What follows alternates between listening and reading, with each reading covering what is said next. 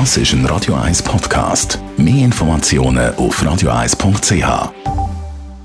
Hauseigentümerverband Schweiz. www.hev-schweiz.ch Morgen geht's los mit dem Weihnachtsmonat Dezember. Und wenn es um die Weihnachtsdekoration geht, dann gibt es die, die es ganz gerne dezent haben, nur ein bisschen. Die anderen gerne üppig. Und das ist natürlich auch bei der Weihnachtsbeleuchtung der Fall.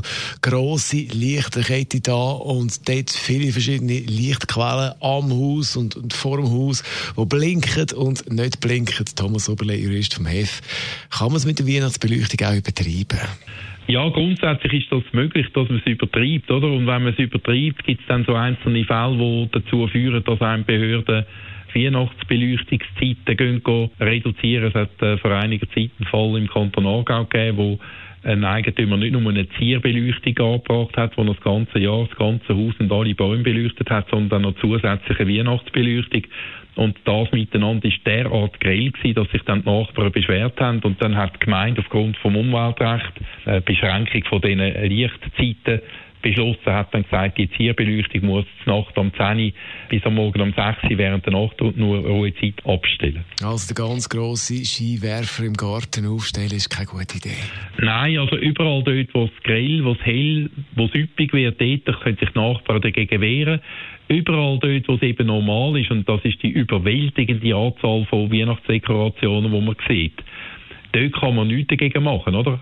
Wenn das dezent gemacht wird oder eine Lichterkette auf einem Balkon, dann kann niemand dagegen etwas sagen, weil das gehört zum normalen äh, Gebrauch von einer Mietwohnung oder von einer Eigentumswohnung oder von einem Garten in der Advents- und Weihnachtszeit.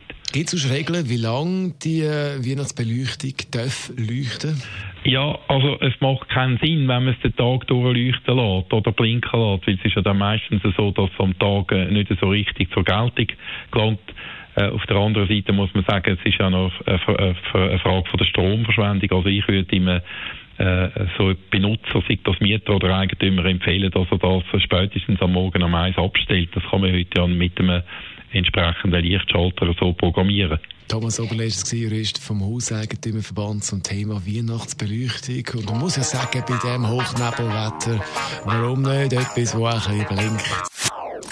Das ist ein Radio 1 Podcast. Mehr Informationen auf radio1.ch.